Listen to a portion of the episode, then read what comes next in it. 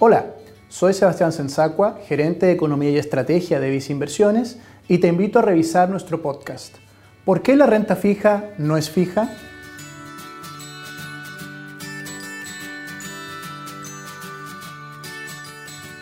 A la hora de tomar decisiones de ahorro e inversión, es sumamente importante conocer en qué clase de activo estamos invirtiendo y cuáles son sus características, para determinar si estos se adecúan a los objetivos de inversión que queremos alcanzar.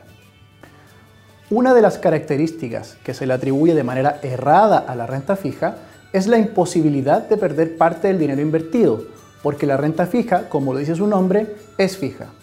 Sin embargo, esta afirmación no es del todo correcta. Antes de empezar, vamos a definir qué es un instrumento de renta fija y cómo se compone la rentabilidad de este. Un bono es un instrumento de deuda que emite una entidad corporativa, bancaria o del Estado para cubrir necesidades de financiamiento. Esta entidad, al momento de emitir un bono, determina el flujo de pagos que utilizará para ir restituyendo el dinero prestado y el interés comprometido a pagar a los inversionistas que decidieron comprar este bono.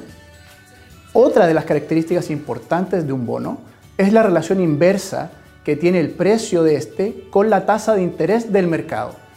Esto es, a mayor tasa de mercado, menor es el precio del instrumento. Ambas características nos ayudan a entender cómo se compone la rentabilidad de los instrumentos de renta fija. La rentabilidad de una inversión se compone de dos elementos. El primero está relacionado con los flujos que he percibido por la inversión, lo que en el caso del bono serían sus pagos previamente determinados en los distintos periodos mientras que el segundo elemento es el cambio de precio que tiene el bono desde la fecha de compra, lo que se conoce como variación de capital. Supongamos que invertimos en un bono que vence en un año más. Si decidimos mantener la inversión hasta el vencimiento del bono, percibiremos al final del periodo nuestro dinero prestado más los intereses, donde esto último sería finalmente la rentabilidad. En este caso, la renta fija, valga la redundancia, es fija.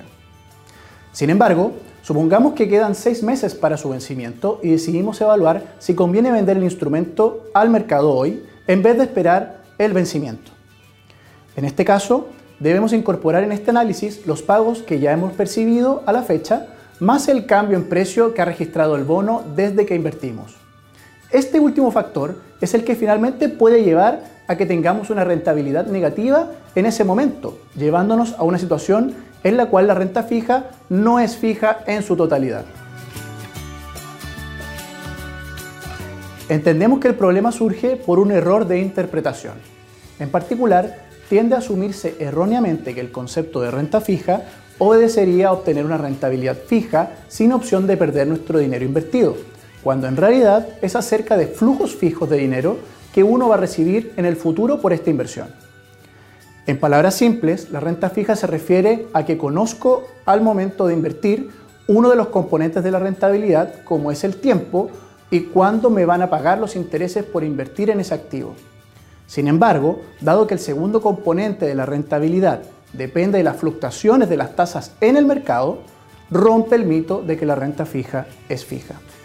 Entendiendo bien el concepto, estamos en capacidad de decidir si conviene invertir o no en esta clase de activo, dadas nuestras perspectivas y decisiones de ahorro e inversión.